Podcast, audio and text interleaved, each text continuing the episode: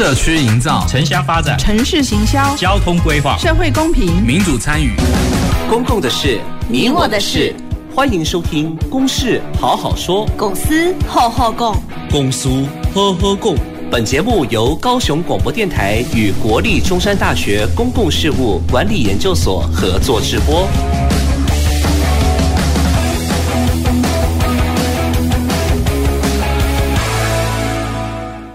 各位听众朋友，大家好，欢迎收听今天的《公事好好说》，我是今天的节目主持人，中山大学公共事务管理研究所彭彦文。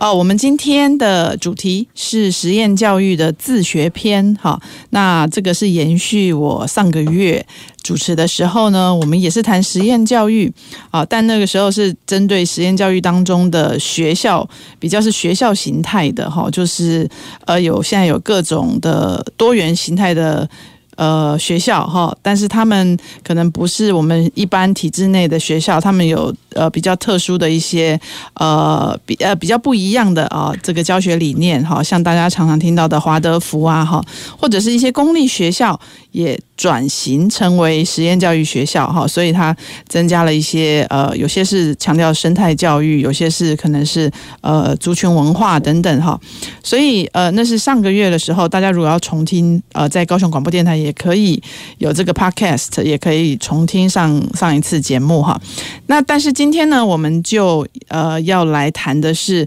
另外一种形式的这个实验教育，是非学校形态的啊。那非学校形态的实验教育呢，也同样是在二零一四年我们实验教育三法通过之后哈，所赋予这样的一个呃有一个法律基础哈，可以发展。这种以个人或是团体的自学方式来进行的，呃，这个实验教育哈，那所以。对这些呃非学校形态的个人或团体来说呢，他们的教育、他们的教室就不一定要到真的是教室，他们可以是在山上、在海边、在图书馆，或很多就在自己家里哈，都可能是他的教室哈。所以这个呃自学的这样的一个形式哈，其实在你我身边可能也陆续越来越多的学生家长。也申请这样的方式哈，那我们今天就要来谈谈看这个什么样的条件或者什么样的呃心理准备哈，就如果要想要让小孩子自学的话哈，那呃自学又有什么样的这个呃不同的形式呢哈？所以我们今天呢邀请了这个其实是四位来宾哈，有一位呃待会后半段会加入我们线上加入我们，那我们现在在场的有三位来宾哈，我先介绍一下那。也请来宾跟我们听众朋友打声招呼哈。首先，第一位是我们高雄市政府教育局的专门委员李代华专委。呃，各位听众朋友，大家好。好，那接着两位呢，都是这个自学生的家长哈。那他们也是呃暖暖蛇国中小共学团的这个成员哈。呃，先介绍的是沈玉林，他是暖暖蛇国中小共学团的高雄召集人。嗨，大家好，我是玉林。好，然后接着是于仙林，他也是暖暖蛇国中小共学团的学生家长。Hello，大家好，我是仙林。嗯，好，那呃，待会我们会有另外一位自学生家长，他是这个 Bunny。好，好，那呃，首先啊，我们就想要来先请教我们主管单位哈，就我们教育局呃李专委这里哈，就是说呃。自学，我刚刚简单的介绍一下，但是究竟这个个人跟团体的自学，它它指的是什么样的一种方式哈？还有就是说，高雄市现这几年来自学的申请情况和核准情况是怎么样呢？专委。呃，我想就于呃自自学这个部分哈，是因为我们大家都知道那个呃实验教育现在已经在我们国内来讲，它是一个我们非常重要的一个区块。嗯、那呃依据呃我们的非学校形态实验教育的这个条例哈，那我们。的，实验教育其实是有个人的实验教育、团体实验教育以及机构的实验教育。那呃，其实我想大概比较关心的，譬如说这样一般的个人的实验教育，也就是我们常常会想到呃比较呃接近大家呃的一种呃比较呃大家常常会呃问到的这个问题就是自学。嗯，那我想其实自学很简单的说，它就是以家长为主，在国民教育阶段里面自行设计课程，让学生可以在家学习。而不是到学校系统来接受学习，我想这是一个对于传统教育来讲是一个非常创创新以及翻转的这个教育方式。那现在我们对于类似像这样就是呃非学校形态的教育的种类，那尤其是自学这个部分，那我们每一年都会由我们的就是承办学校呃民族国小，他来就是呃开。所谓的说明会跟家长做这样的一个说明，因为他的我们的自学的一个方式，譬如说，呃，在家自学的部分，那就是由家长来评估学生的自学的能力，还有呃家长的教育理论链，然后他部分是要跟学校做合作的，有部分时间的返校的就读呃就读，那对于学生的身心状态呀，呃。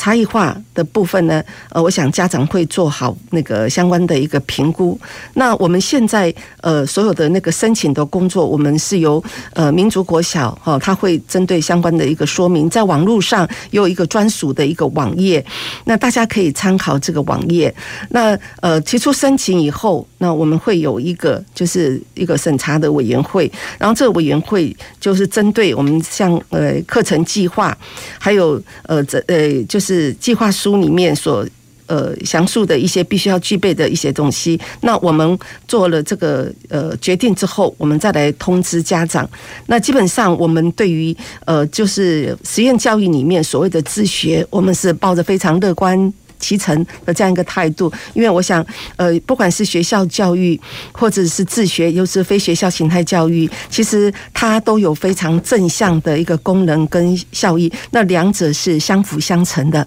嗯嗯，好，谢谢专委刚刚的说明哈。所以自学生在高雄市现在有没有统计数字啊？现在有几位？好，呃，我们现在呃，我们是分三类哈。其实自学的部分呢，有所谓的呃，就是。机构团体的部分，我们在机构的部分有就是七所机呃那个机构，呃呃分别在国小啊、国中啊、高中阶段，那还有团体的，我们有六所。呃，六个团体哦，譬如说像西安山的伊甸家园，那个人自学的部分，我们到目前为止，我们的呃统计的人数是三百八十九位的同学，是我们的自学的学生。谢谢。哦，是国小、国中和高中都涵盖，是是，哦，但是应该到了国中、高中就相对比较少哈。对，目前来讲是它的那个，就是整个的趋势是以国小阶段是最多，对，再往上到国中教育阶段，它会就是递减到高中，对，同样是。嗯嗯嗯，好，好，那那个刚刚专委跟我们大概讲了一下高雄市的状况哈，那我们今天呢就来先问问看，我们在场有两位自学生家长哈，玉玲跟仙玲，就是说你们当初呢为什么会想要要孩子自学？好，那玉玲是不是要来跟我们先分享？好，那我先说一下我这边，其实呃，因为我的孩子他呃大概三岁的时候，他他他就去了共学团，就是亲子共学团。那因为我们呃从那个时候开始，我的孩子就没有进到幼稚园了。那在国小的阶，在在幼稚园的阶段，我们其实这样一直过，那一直到准备要升小学的时候，嗯、呃，你当会面临到说，嗯、呃。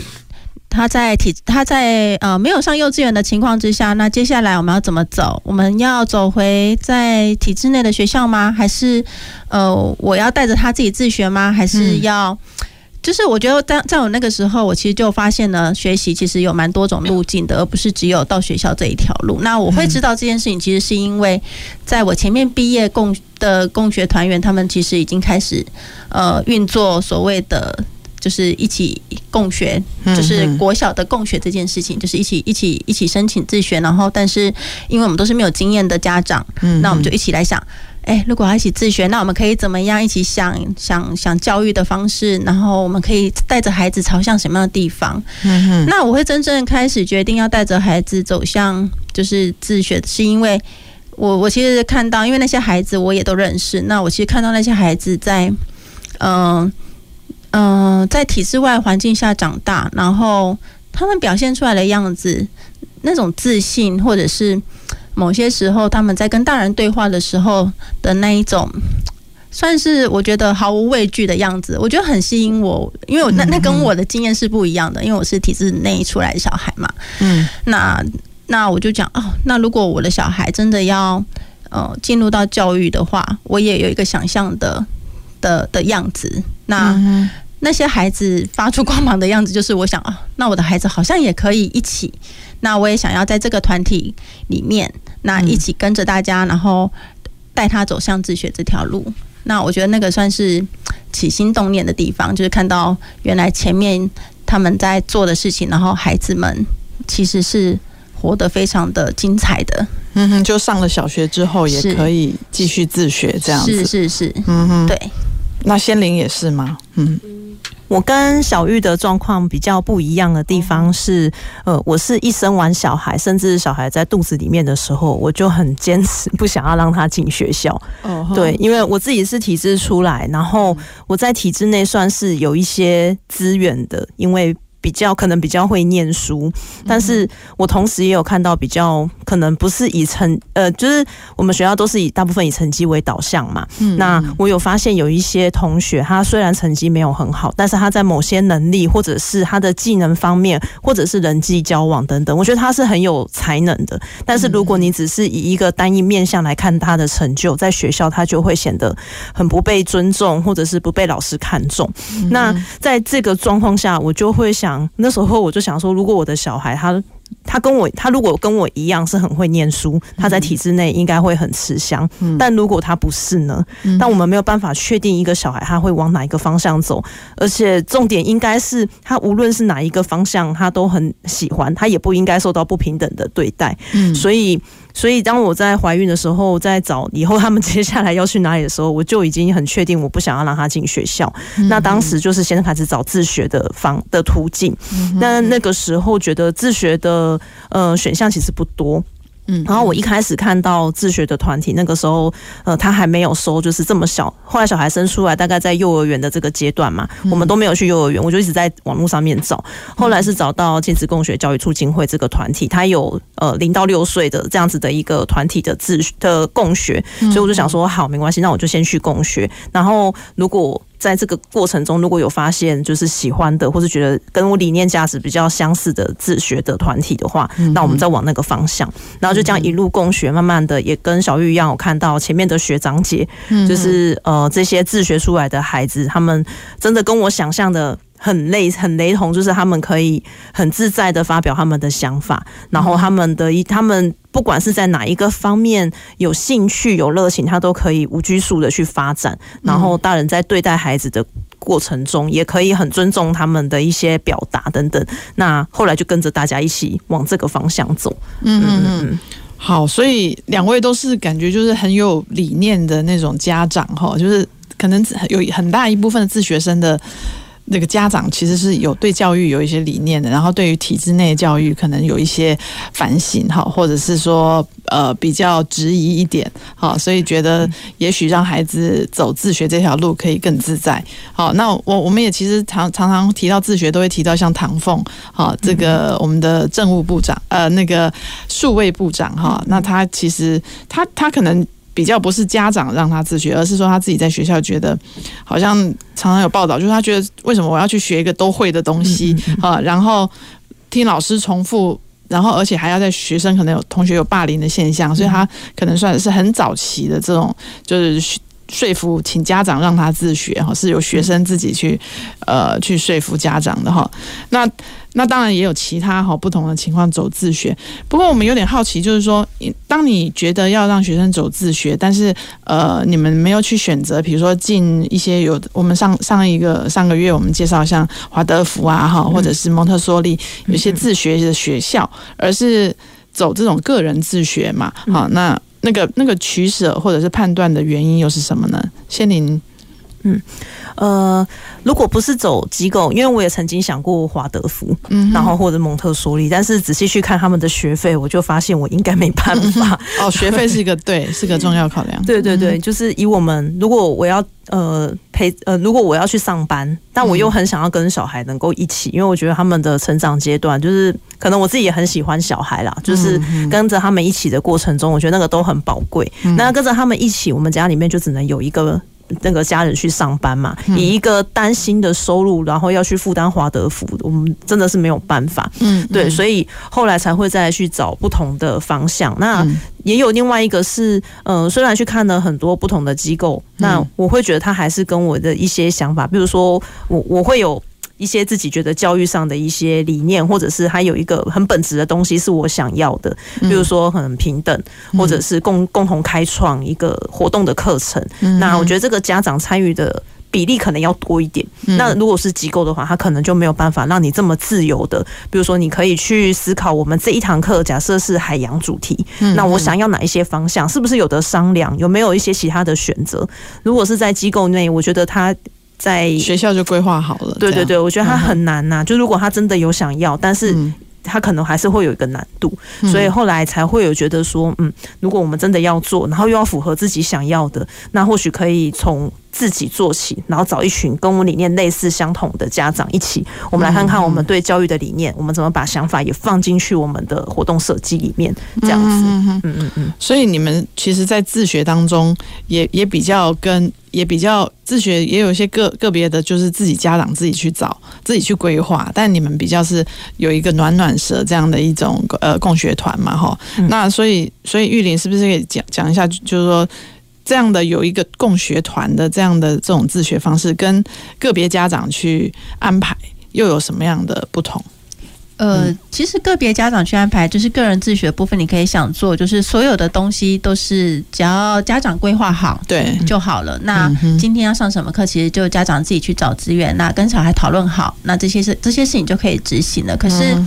在暖暖蛇共学团里面，其实我们在做的不只是小孩的合学习的合作，其实也是大人彼此的合作。其实我可以举一个比较。比较明确的例子就是，我们在暖暖蛇共学团里面，每一每一组就是要升一年级要升二年级的小孩的家庭们，嗯，他们都要骑单车去环岛，这作为一个嗯算是合作的一个方式。那你可以想象，当一群家长们要带着一群孩子们去环岛，那我们彼此之间的合作、沟通、协调，那其实是非常非常大量的练习的。嗯，那。他不是说我今天我我想要带孩子，比如说我我我自己要带孩子环岛，那我可能预算高一点的，我就住民宿啊，住好一点，那可能我就搭火车啊。嗯，那因为我们一群人要一起，然后又有一个脚踏车的方式，那可能在这一群里面，呃，有经济好的，跟也有比较经济辛苦的，我们怎么一起来协调这件事情，然后怎么一起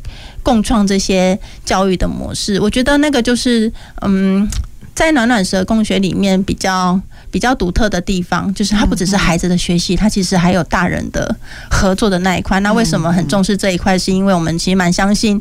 呃，所有的学习，孩子的学习，它不是只有在学校端，它其实是还有呈现在家庭端。那家庭的合作，彼此之间，我们可以怎么样？呃，一起沟通跟合作，然后一起来为孩子找到最好的或者是最理想的教育的模式。这个是我们蛮。蛮在意的，嗯，对，你们你们的你们的要单车游台游游环岛要多久啊？花多 花几天呢？大概带着孩子，你可以想一天大概都，因为孩子都才二年级嘛，对啊，那么小，最多就是三十公里，这最多了。那大概就要一个多月左右，一个月左右环台湾一圈大概一千公里，所以就除一下，就是三四十天。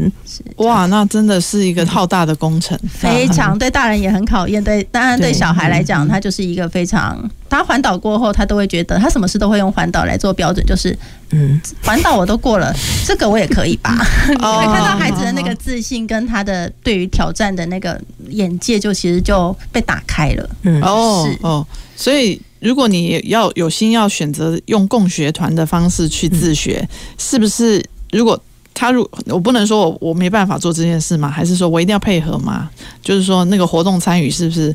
他家长会不会也有？不同的不想环岛，对对对，像这样，会不会这样子？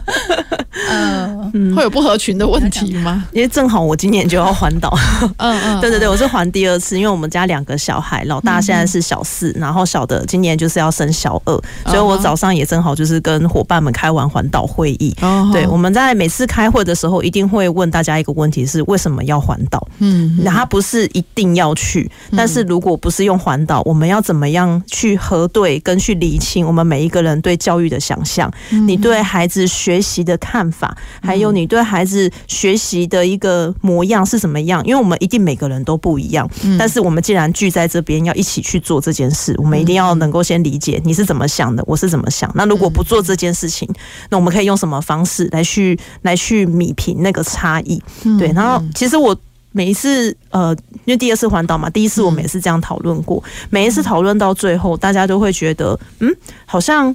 嗯，虽然说不是一定要环岛，但是环岛好像是一个不错的方式来去开启这一段合作。嗯，因为在环岛过程中，你必须要去讨论，像像我们家就只有唯一收入嘛，嗯嗯，那我们就会想说，那我预算要低一点，我们一天的住宿费不可以超过两个人睡，一个人大概三百块，一床三百块，我们就不能超过六百。那不能超过六百，这个要去哪里找？我们可能就要去找。呃，庙呃庙的那个香客大楼啊，或者是呃呃一些活活动中心这样，甚至我们有些地方要搭帐。那对于一些其他的家庭而言，就会觉得说哇，要这么辛苦。嗯、但是如果反过来想，辛苦只是一个表面，但我们中间是有很多的合作嘛。嗯、我们一个自学，我们对自己来安排小孩的课程，这一路上其实哪一件事情不是辛苦的呢？因为你要去想每一个阶段，你要去对应小孩的发展状况。其实这个环岛还它还只是一个。相对，如果真的要讲拉长来讲，在教育的开端而言，对我而言，环岛它还算是一个比较轻松的。对，你其实只要规划好路径，规划好你每天，你只要骑到就好了。但是软舌自学，我们个人自学是从小孩国小一年级开始，一直到接下来国中、高中，他这么长的一个阶段，你要帮他去设想规划。呃，这样讲其实也不是很正确，不不是一直都有家长设想规划，你要培养出小孩自主，他慢慢的要能自己去规划他的未来。你要这个从没有到培养出有，他其实也不是一件很容易的事。嗯、所以这样看起来，环岛算是简单的。嗯嗯，对，嗯。哦，那但是这个听起来就是说，呃，一你们的暖暖蛇，比如说一个年级有多少家长要要讨论？嗯，听起来是个沟通，是一个很重要的过程。其实，其实我觉得，我觉得讨论这件事情不在于人多或少。嗯、对对对，其实主要在于不会人多嘴杂。呃，人多可能会让讨论这件事情再更复杂一点。但是当意就是主要是当意见分歧的时候，即便是两个人，嗯，就会有很有的很有的沟通。对对，即便是分歧的时候，对，那就是通常通常。一个年级出去，大概像他们这个年级出去就是五、嗯、五户家庭要一起磨合这样，哦、大概这样的人数。哦、可是你会发现在那五户里面，可能呃，你可以想象，就是五户里面就有五种不同的想法。那五个妈妈的想法跟五个爸爸的想法可能又不一样。嗯、哇，那就有十种想法。那跟、嗯呃，十个小孩的想法可能又不一样了，嗯、哇，那那那个交织在其中，其实是很精彩的一个，我觉得是一个很精彩的合作的过程啊。嗯，对啊，对啊，是。嗯、但但是我也就相相对好奇说，那这样的个人自学是不是预设说一定要有家，就是有个就是有个家，有个爸或妈是在家的，不然的话，这个陪伴的感觉好像就要花很多时时间投入，是吗？还是说我也可以有上，即使我是上班族，我还是可以让小孩来做这样的一个个人自学呢？嗯嗯，呃，我先说就是。嗯，像我们这一届环岛的家庭里面就有，如果包含我自己，因为我现在有在投入小欧盟的政治工作，对，然后包含我自己，还有另外两户的家庭，他们其实都是有双薪家庭，有一户他其实他们自己创业，他自己是老板娘，然后另外一户他有点像是自由工作，也不能算自由工作者，他就是工作时间很弹性，但他们其实也是双薪家庭，所以，嗯、呃，如果你要说是不是自学就只能。有单一收入，好像也不是，就是我们可以去调整，然后这中间重点是要能够如实的把你担心的事情把它说出来，比如说我现在真的就是有经济困难，我一定要出去工作，但是我又很想要有这样子的学习方式跟氛围，那我要怎么能够达到？整个团体是不是有办法可以协助我来做到这一块？我不用去取舍掉中间的，不，我不用两个，只能择一个。嗯那当然我自己也必须要能去衡量，我有哪一些可以做到，哪一些不能做到。那在中间的过程中，我们可以想说，好，那如果今天你要上班，那你的小孩我们可以协助来帮忙，一起来共学。那那你没有上班的时候，你就可以，你你就是呃来一起来共学这样子，我们有办法能够做到互托，但这个互托的基础必须要我们大家都能够理解小孩，我们理解你的孩子在遇到冲突的状况下可以怎么样处理，他在意的是什么，这个中间这个前面的这一个理解，它确实是需要花时间的，它不像可能不像机构，我把小孩放去，然后我就可以去工作，那你前面的这一些让。彼此的伙伴能够承接着小孩，这个这个地方确实是要花时间，但是这个地方如果我们越快能够达到，那我们后面可以做弹性工作的时间，这个就越能够越能够达成。嗯嗯嗯。所以你刚刚提到互托这个概念哈，确实是还蛮还蛮宝贵的哈。就是说，如果自学的自学生他能够有一个共学团，而且能够发展出一定的信任跟这个彼此的默契，那有有需求的时候，也许他就是可以。你们这个共学团可以互相 cover 哈，就家长也可以 cover 他小孩的照顾嘛，是不是？但但我要怎么知道说我适不适合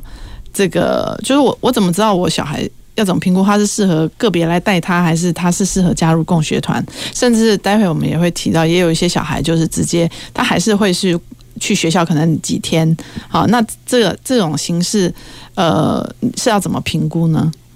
呃，我可以稍微讲，就是、嗯、其实，呃，我们在想小孩适不适合某些教育的时候，我们第一个想的就是，哎，为什么为什么会觉得他适合或者是不适合呢？嗯、就像，嗯，就像那时候我也会觉得，哎，我我真的适合带我的小孩自学吗？或者是我的小孩真的适合这样的教育吗？可是我我就想，为什么我从来没有去想过，我的小孩适合去学校吗？嗯，或者是我的小孩适合就是呃。进到体制这样子跟我以前一样的教育吗，我好像没有去这样想过。然后我在想，那个适合跟不适合的里面，可能有一个就是，嗯，家长在这一块，在呃自学教育里面，你想要做到的，或者是你的理想想要到哪里？嗯，那比如说，我希望我的孩子他独立自主，那他起码他可以呃，在未来他可以呃。对自己的选择、对自己的规划，其实是有想法的。嗯，那么在我不管他协助他在学校，或者是协助他在体制里面，或者是体制外面，嗯，那我都是得去呃为他做这样子的协助。嗯，那我我其实比较不会朝向他到底适不适合呃在哪个位置自学，对对对，是吧？但是在自学当中也有不同形式，那那又要如何去判断他是？适合什么？我选的是我，我比较我比较倾向选的是，呃，到底这个价值理念是不是跟我想的是是一样的？嗯嗯。那比如说，呃，比如说在暖暖社工学团，我们也也比较在意孩子的自主能力。那那么，那我就愿意在这里面多投入一点，然后并且就是呵护他这一块，那一起陪着孩子往前去走向呃我想要的教育的模式，这样子。对。嗯，所以就。呃，因为看到这个是很好、很值得一起成长、一起学习的伙伴们、家庭，你认为其实是蛮好的。对，你认为有价值的，大概就是你觉得适合的。我我我自己是这么想。嗯嗯嗯，好，那这个。我们现在才刚才才才刚提到这种共学的形式嘛，好，那我们待会先休息一下，好，待会回到现场呢，我们另一位这个是以学校合作的形式的这样的自学家长也会加入我们，好，休息一下，欢迎回到公共公事好好说。走进时光隧道，踏遍每个街角，城市的璀璨。伴你探索 FM 九四点三啊，来不及了，来不及了，上课要迟到了。同学，现在是直行车绿灯，你这样跑出来很危险哎。对不起。根据统计，行人交通事故当中，以穿越道路未注意左右来车最多，地点又以交叉路口及附近高居第一。过马路时，请走行人穿越道、斑马线或天桥地下道，并注意路口号志秒数。时间不足，千万不要硬闯。过马路请保持停、看、听。高雄九四三关心您。我觉得到海外游学最怕消费纠纷，或是在国外发生紧急危难时求助无门。不必担心，最新的海外旅游学习定型化契约，应记载及不得记载事项及定型化契约范本都有详细规范。我们来看看如何要求业者参照新规定签约，保障权益。在哪里查看呢？在教育部海外留游学资讯万花筒网站可以下载哦。以上广告是由教育部提供。的听众朋友，大家好，我是依林。与其担心社会现状没有我们想象中的美好，不如付诸行动，加入志愿服务的行列，用爱改变全世界，让所有参与的人充满未来的梦想，而不是一直活在过去的遗憾中。这样才能创造一个有人文、有人性的社会。欢迎收听用心为大家服务的电台。高雄广播电台 FM 九四点三，AN 一零八九。随时陪伴着你，你最好的默契，空中串联一起，分享点点滴滴。九四三，九四三，九四三，你最默契的电台。公共的事，你我的事。您现在所收听的是高雄广播电台与国立中山大学公共事务管理研究所合作制播的《公事好好说》。欢迎回到《公事好好说》，我是今天的节目主持人，中山大学公共事务管理研究所彭远文。我们今天的主题是实验教育的自学篇，好，所以我们邀请到的现场的来宾有高雄市政府教育局的专门委员李代华，还有暖暖蛇公国中小共学团的沈玉玲和于仙玲两位家长。那这个休息后加入我们的是另外一位自学生家长邦尼，哈，那邦尼他的呃经验。跟刚刚的玉玲跟仙玲比较不一样哈，就是呃，他原本其实就是呃独立的帮孩子安排活动自学，啊，从小学好像一到四年级，但后来呢，他就呃也跟学校合作哈，也就是说会安排学这个孩子到学校几天来上课，那但也有些时间他也是安排另外的安排让孩子学习哈，所以邦尼是不是先跟我们听众朋友打声招呼？哦，好，大家好，主持人好。呃，好，那邦妮是不是讲一下说，呃，你从这个原本是自己帮小朋友安排哈，我知道你也是一直带着他用走读的方式来学习哈，到后来进入学校，啊，那是为什么觉得要进入学校？还有就是是怎么样的一个跟学校合作的方式呢？嗯嗯，就是小学在四年级之前，我们其实也是有跟学校合作，只是说我们只是。呃，堂数比较少，就是让小朋友去上上体育课，看看他，因为他有读幼稚园大半一年，所以他会去那边看看一下幼稚园的同学。然后，因为呃，当初我们在一到三年级的原本的学校，在合作上面其实有一些嗯，不是这么的这么的呃，可能不是这么的。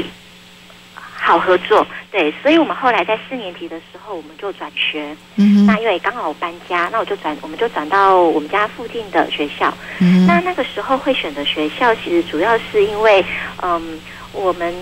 应该是说，原本我们家小孩其实在五岁的时候，他其实就有参加一个团体，在荒野亲子团了。然后在学科方面，我们那个时候只是在想说，呃，反正离家里比较近，那学校有一定的资源。其实学校呢。他有些软硬体的资源跟有些师资其实还是很不错的，所以那个时候我们新搬家之后，我就先去学校先去做了解，那也跟学校的校长啊、老师啊先去做认识，那孩子也先去学校走走，之后我们就到那个学校，因为那间学校很友善，他非常的欢迎，所以我们就蛮蛮多的时间会去那间学校上课。那在国小的阶段，就是呃五六年级的时候，我们大部分都是。呃那间学校会可以让我们就是选择半天啊、一天啊，或者是你要来几节课啊，都可以这样子。那当后来我们到了国中阶段的时候，哦，又因为我的小孩今年要申请高中自学了，嗯，那我们国中阶段的时候呢，其实学校这一学校合作这边，它就会变成说是用选课的方式，就是嗯、呃，我会先在开学之前，哦，我先我当然也会有跟学校这边先做沟通，嗯，然后老师啊、主任啊这边我们会都会先个开个会，那进学校之后，哦、呃，就是当然先开会沟通过后，我的孩子他是选择说我们会去学校两个礼拜。嗯，或三个礼拜，嗯，那那孩子先去整个去学校试上，类似试上的概念，嗯，因为每个老师的上课方式、风格、内容、教法不太一样，那每个孩子所适合的学习模式、教法也不太一样，嗯，所以因为我的孩子其实他在小学五六年级，哎，五年级的时候吧。他就已经比较清楚知道他比较适合哪类型的老师的教学，嗯，所以他就比较有想法。嗯、那个时候就在国中，他就会先去听。那进班听了之后，他就会选择回来说，哦，他会觉得哪些老师的课程的教课模式，觉得他适合，他会想要进去学校上。那这个时候就会再配合我们自己自学生的课表时间。嗯、那基本上，因为比较可惜的就是呢，像国文、数学，因为他的堂课会比较多，我们时间会被如果回学校的话，时间会被抽离破，就是比较破碎感。所以我们国文、数学就变成没有回去学校。嗯，那其他他还蛮多的一些科目，像是自然类的科目，然后有一些体育啊、地理啊，都会回去。嗯，那另外我们其实还有个很很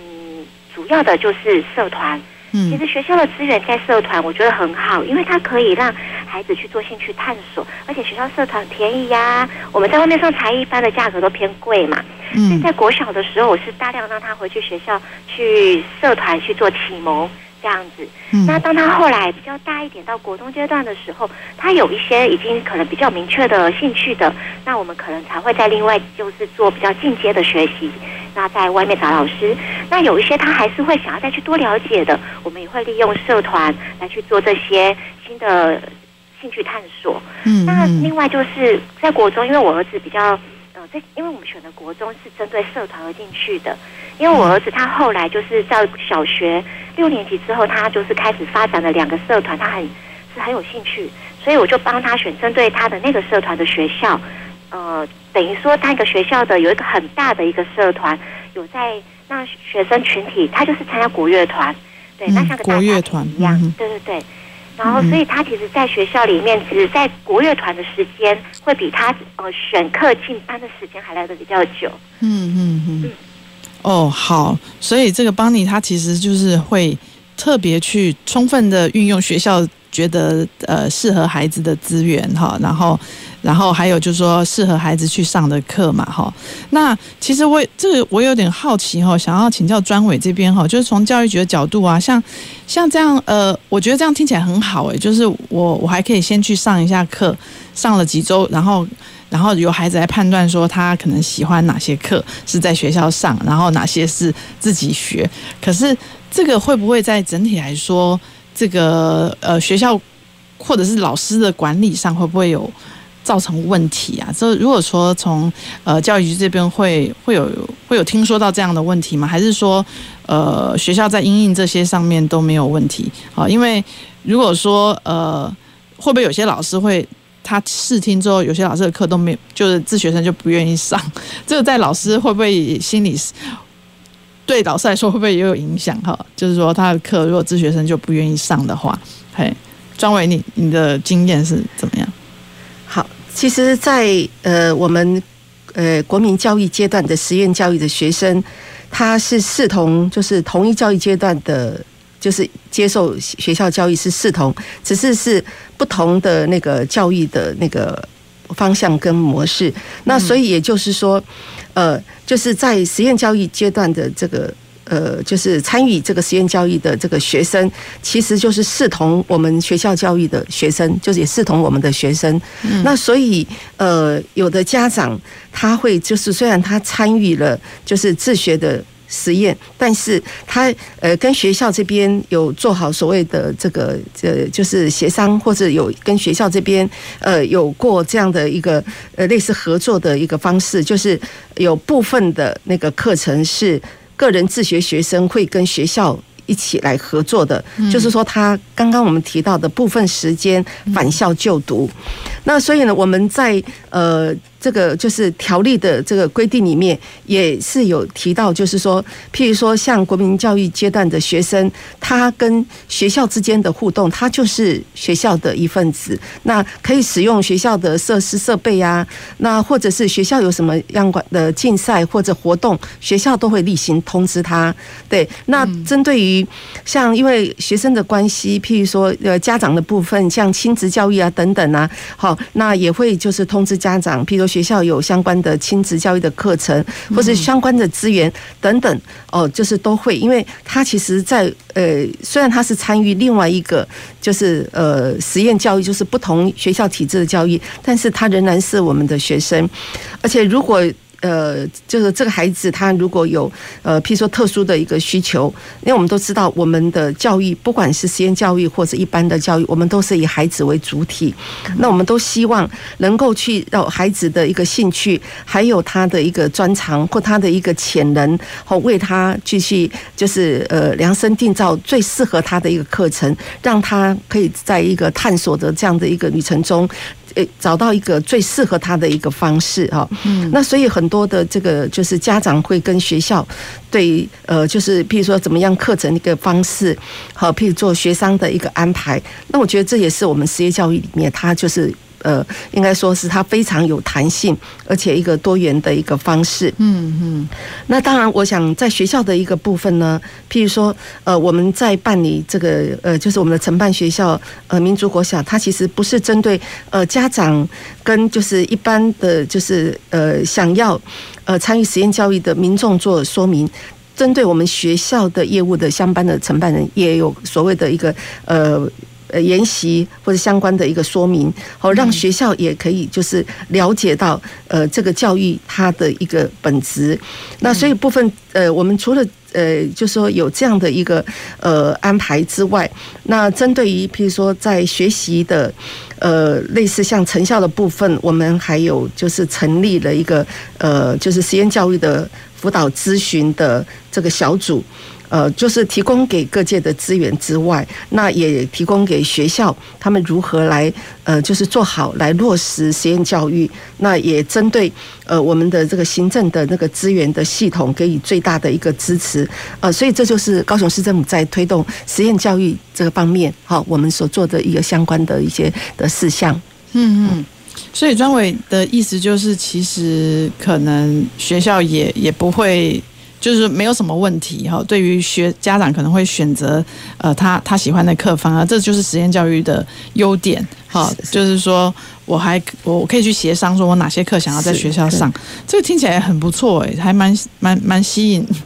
连我都觉得诶，那我也可以来考虑一下哈，因为可能有一些课学生这个上了会。会觉得这个老师可能不适合他嘛？哈，如果说可以真的这样可以做一些选择，感觉学生的弹性真的很多哈。邦尼，你的经验就是在跟学校协商这个呃，我哪些课想要在学校上，哪些不要，学校会有困，学校会有困扰吗？还是说呃会有意见吗？嗯，我的经验就是。呃，因为我我们换了，应该说我们国小两间学校，国中一间嘛。对。那我的儿子在这三间学校刚好都算是呃学校的第一位自学生。哦。那所以他们我们等于说学校在这个方面要协助自学生的资讯上，在当时是比较没有这么清楚了解的。但是，所以我们嗯在第一间学校的时候，可能就会比较受限于。学校那个时候会有比较多的规范规定，然后可能对自学生，我觉得国小阶段最重要的其实是班导师。嗯，那国中的，所以呃，国中的话，我就要跟学校这边，其实在进入学校之前，因为有些行政流程的一些，呃，要先跟学校先沟通。嗯，所以我国中的时候，其实我陆续跟学校，我们就沟通谈了五次了吧，五次。嗯对，我到学校开会两次，电话中谈了三次。嗯，那其实我觉得好好的跟学校去找一个我彼此可以合作的模式，因为有的时候学校其实他们只是担心说学生的出路的安全。嗯，比如像国中这个阶段，他会担心说你们自学生有时候选课来上，那天出校园，那课与课之间，比如说我第一堂有课，第三堂有课，嗯那中间第二堂怎么办？嗯嗯，对，该怎么处置？那学生会最担心的就是校安，那同学的人身安全。对那这个时候我们当然就要跟学校去沟通，找一个我们彼此觉得都觉得很不错的方式。嗯那另外就是在班导师这边，通常目前我会觉得，其实国小阶段的班导师，呃，班级营造其实都算还不错，因为国小比较没有比较重的那种升学压力。可是，在国中阶段的时候呢，呃，班老师确实他就不像说国小，他还有一点带保姆的感觉。所以到国中，其实学生必须反而国中有一些事项是比较独立一点，自己去 follow 的，不是等着老师一直自己一直单一的通知你，而是自己要对自己的事情去做一些了解。然后每次进校可能都要先去做，跟班找班导师先询问一些事项。那这部分当然也是在进校之前，我们会先跟班导师碰面，会跟班导师去谈说我们的合作模式。嗯那选课的部分，其实在国中的时候，有一些国中呢，呃，他们自学生多，很有经验，他们已经有一套的一个模式。那像以我们学校来讲，他们才刚开，我儿子第一位嘛，嗯所以那个时候他们会，嗯，也会比较担心选课，说啊，你总不能像国小这样想上就上，不上就不来上吧，对不对？嗯哼，所以基本其实，不过以我儿子来讲，我们其实在小学高年级的时候，我们的倾向就是，呃，就是有点像你大学大学的选课一样，嗯你选了这门课，你这门课你就会去上课，嗯那。像我们家这个，不过这个部分我们家是属于学校。如果你上了这门课，有些作业，有些考试，你选了这门课，那你就去，嗯就要去考。嗯、呃，但是这个并没有强制规定，就是看每个自学生的家庭是怎么样去做规划。嗯，对。那我们家的话，当时是有跟学校谈，就是说，万一假设，因为毕竟开学只有两周或三周。其实你真的没有办法很确定接下来整个课程的内容或方式。嗯，毕竟开学第一周都是在同学认识、老师认识。嗯，那我们就说，万一真的上下来发现说，这门科目或者是假设像数学这一类，孩子真的就不想要偏重于理工和数学这一块的话，怎么办？那我们其实学校这边就谈到说，如果真的不适合，真的觉得不喜不喜欢这个科目，我们可能就是呃会。先做个告知，就是说这门好像不适合我，或者目前这个学期或者怎么样不适合我，们先暂时类似退选的概念，嗯，对，然后就之后就先这学期先不上，嗯、那可能我们下一个学期就是以一个学期一个学期，我们来去做选课、选修课的概念，嗯。嗯嗯，我觉得其实最主要还是跟学校做充分的沟通，嗯，对。OK，这个在国中听起来就有点像国外的国中啦，就真的是可以选他觉得有兴趣的课，对，好那。嗯，高中的部分因为受限更多，所以像我们我们家就变成高中，我们就比较没办法跟学校合作了，我们就要选择挂题在教育局，就是对。哦，所以你高中未来不准就不要进学校了，是不是？因为高中的限制，它就会有所谓的学分制的关系，嗯，所以有些修课的规定就必须要符合学校的认定的学分。哦，那这样子有一些多方面的评估之后，我们会发觉说，那可能高中我们就变成比较不适合跟学校做合作。但是对国中小，我们都还是蛮觉得蛮建议可以跟学校合作的这样。哦，OK OK。好，谢谢邦尼的分享哈，让我们对于这种跟学校合作的情形也有更进一步的了解哈。那也我也有点好奇哈，我们今天玉林仙林，你们未来国中也是觉得你们就会一直走这条这个共学的这个方向吗？就是现在有没有想到这这件事？还是还很久？国中有啦，有有想 哈，对对对，嗯，就是说，因为你们的这个共学团就是国中小嘛，嗯，所以也未来应该还是可以。这个大家家长有这样默契继续发展下去嘛？但是那然后高中呢？呃，你说高中要不要继续吗？对对，我我觉得如果继续自学，如果其实已经到了高中的时候，我我觉得，因为我们跟孩子一直一直都是合作的关系，嗯、那可能国小是由我们决定走这样子的的路，那到国中的时候，其实已经开始在慢慢跟他讨论了，就是嗯、呃，那我们还要继续合作吗？嗯、我现在都用合作这两个字来跟他、嗯、跟他讨论。哎、欸，我你还要跟我继续合作走自学的路吗？嗯，那如果要的话，那你想学什么？嗯，那我我觉得更甚于到高中的时候，他可能对于他的选择，他可能反而是他来告诉我他需要什么，那我来帮他找这些资源。我自己的呃想象应该是往这边走，而不是可能不在有些东西由他来决定，是有些东西可能不在我的想象规划内，但那可能就是他的选择。嘿，嗯，我其实有这样的预期。嗯，对。他通常参加这样的自学，他还是会去考一般的所谓会考那些吗？会考有听过，有听过会会回学校去考会考。那不过呃。考了会考要不要？比如说要不要拿这个成绩去申请学校？嗯，那可能就不一定。有时候会考可能就是一个让孩子面对什么叫做考试，那我们要怎么去准备这件事情的一个经验。但对于要不要拿这个这个成绩去申请，那可能又又不一定了。这样子，好好好，是嗯嗯。那仙玲呢？你觉得你对孩子的未来的想象的规划？嗯，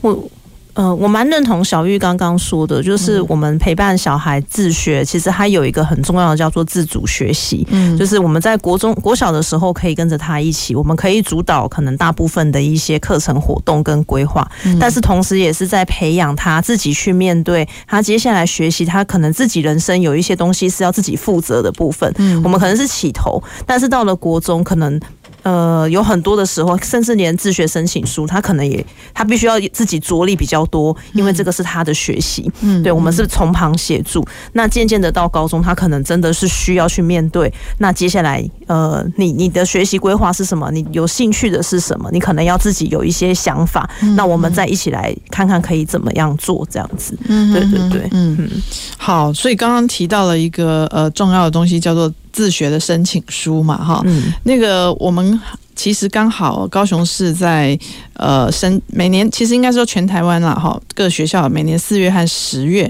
好可以接受这个家长好去跟教育局提出申请自学，好，那但是要填这个申请书，好，那申请书会很很难写吗？这个有没有什么基本的这个撇步可以 可以分享的？你们当初在申请的时候？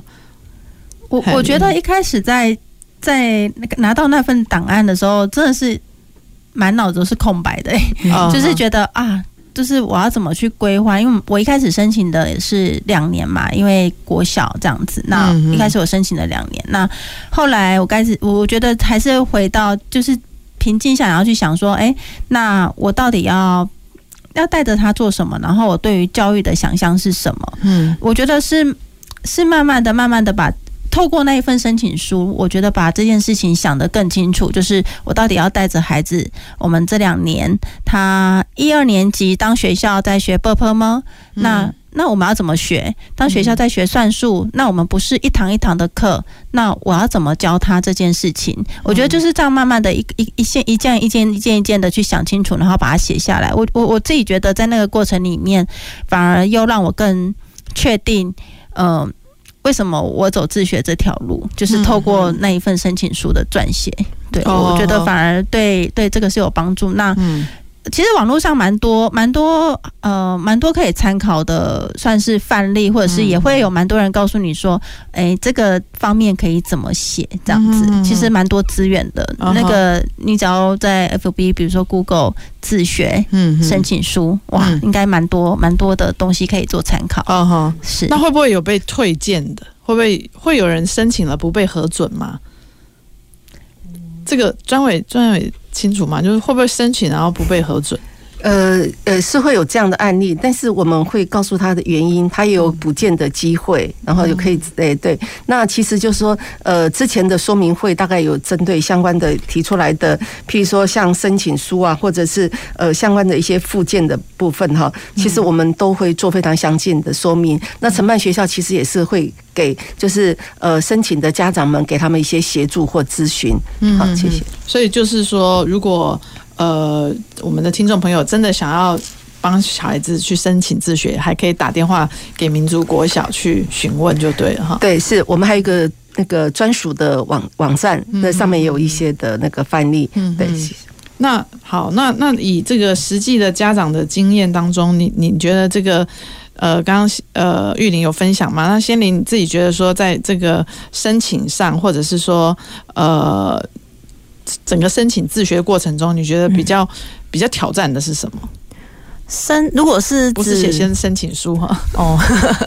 如果不是申请书，是整个自学的过程里面最挑战的吗？呃，包也也包括写申请书，我觉得会比较需要给家长提醒的。呃，一个是。嗯，真的要蛮清楚你自己要做什么，包含你对学习。有时候家长很容易会因为过去自己在学习的框架，甚你会把这个经验也呃传输到小孩身上。比如说，你可能会觉得，诶，体制内的小孩国小三年级已经在写作文了。可能一篇三百字、四百字都已经写出来了。嗯、那我的小孩到现在可能 可能一两百字的心得还写不出来，可能认识的字没有几个。但是你回到你的初心，你一开始到底为什么要做这件事？因为我想要让他有一个更宽广的学习的方向，然后他可以用他自己的步调去呃找到他学习的呃一些呃一些怎么他的惯性。比如说有些人是听觉型的学习者，有些人是视觉型的，有些人是图像型的，对。那每个人学习的模式不一样。如果你都用同一种标准，比如说学校已经到这边了，但是我的小孩还没有到，那你就会乱了方寸。所以很常要去面对说，哇，我是不是走错路了？但你必须要先很清楚的知道，对，我一开始是因为什么原因我要做这件事，那你就不会在呃这个走错路的这个迷茫之间，就会觉得说，哇哇，我怎么怎么人生走到这边，然后也带着小孩 走到了这边这样子。那我觉得呃很多时候的那个矛盾啊，还有自我怀疑都是。在这个地方啊，我觉得也是他蛮困难的一个点。那你所以很需要有不同的家长一起来互相支持。就是我看的点是。我看到的这个盲点，我看不清楚，但是其他的人或许他就可以说：“哎，不对啊，你的小孩虽然在呃文字这边可能没有办法表达的很清楚，可是你知道他在人际互动，他在领导，或者是他在其他的方面是很有能力的。那你慢慢，你从这些不同的回馈以后，你就会渐渐的去抓到说，对，我一开始就不是要走，不一开始就没有要有这样子定性的框架的东西，我是要走让他能够。”更宽广，能够让更多人看到他不同可能的这个方向，你就不会乱的方寸。所以我一直觉得，呃，在自学这一条路上。呃，有不同的伙伴、家庭的支持是很重要的。嗯、那我还想，就是 还想多提一个点，就是如果我们的政府能够更加的支持自学生的家长，嗯、我觉得会在对这些自学生家长而言是一个更大的一个后援呐。所谓的支持，就是因为呃，我们现在的国家的资源哈，大部分都还是会补助在教育体制内。像我们自学生家长，我们呃，除了我们的课程啊、活动安排什么都要自己出，精力、时间都要自己用以外，其实很。多的经费也都是要我们自己出，嗯、可是呃，纳税人的钱他已经缴出去了嘛，这些资源都还是拨到学校。嗯、那其实我们学校资源是没有拿到什么的，嗯、就是我们所有东西都自己用，但是钱我们还是要自己花，嗯、等于是呃，在经费的这个部分，我们就很希望国家也能够补助自学生家长一些。哦，就是说，就算我是没有跟学校合作，但我是共学团的，或者是自己的家长，也可以有多一点资源来补助嘛。哈，嗯嗯，好。那玉林呢？有没有什么最后给我们有想要申请的家长什么提醒建议？呃，我我觉得自学它它是一个很迷人的一条路，但也很困难。那那个困难在于，就是你其实你陪伴的不是一个小孩的长大，其实你陪伴的是一个生命。那我觉得一个生命它就是会有很多的面向，那你必须去去看到说它的它的不一样的地方。那我觉得正如刚才仙玲讲的，就是你怎么样看到它不一样的地方，理解它，并且愿意支持它继续走下去。我觉得那个是自学生家长，我我自己觉得一路走来应该算是学最多，然后也是。最困难的地方，嗯，嗯。如果是自学，就不要再用主流传统的方式想要评价或打分数哈。是，好的。我们今天非常谢谢四位来宾哈，来跟我们分享这个实验教育当中自学的经验哈。那因为时间的关系，如果未来有机会，我们真的还应该再多多探索这这个主题哈。那今天非常谢谢大家收听《公式好好说》，下星期一我们再会，拜拜。公事好好说节目由高雄广播电台与国立中山大学公共事务管理研究所合作制播，每周一下午五点三十分进行到六点三十分。谢谢您的收听。